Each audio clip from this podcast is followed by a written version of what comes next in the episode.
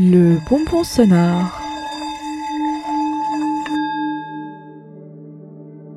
My fellow Americans, this day has brought terrible news and great sadness to our country.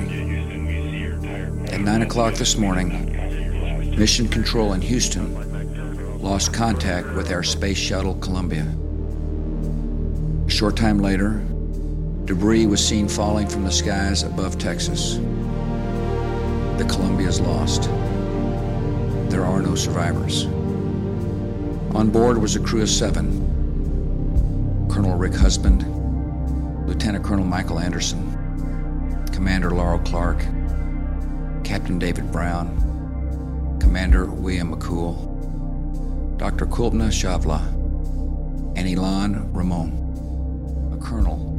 And Columbia, Houston, we see your tire pressure messages and These we men did not women copy your their language. lives in service. Max of Delta, all also humanity. officer on In an age when space flight has come to seem almost routine,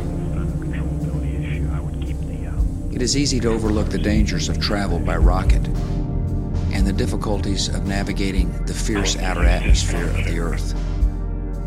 These astronauts knew the dangers, and they faced them willingly, knowing they had a high and noble purpose in life. Because of their courage and daring and idealism, we will miss them all the more. All Americans today are thinking as well of the families of these men and women who have been given this sudden shock and grief. You're not alone. Our entire nation grieves with you. And those you loved will always have the respect and gratitude Columbia, Houston, this country. UHF, com check.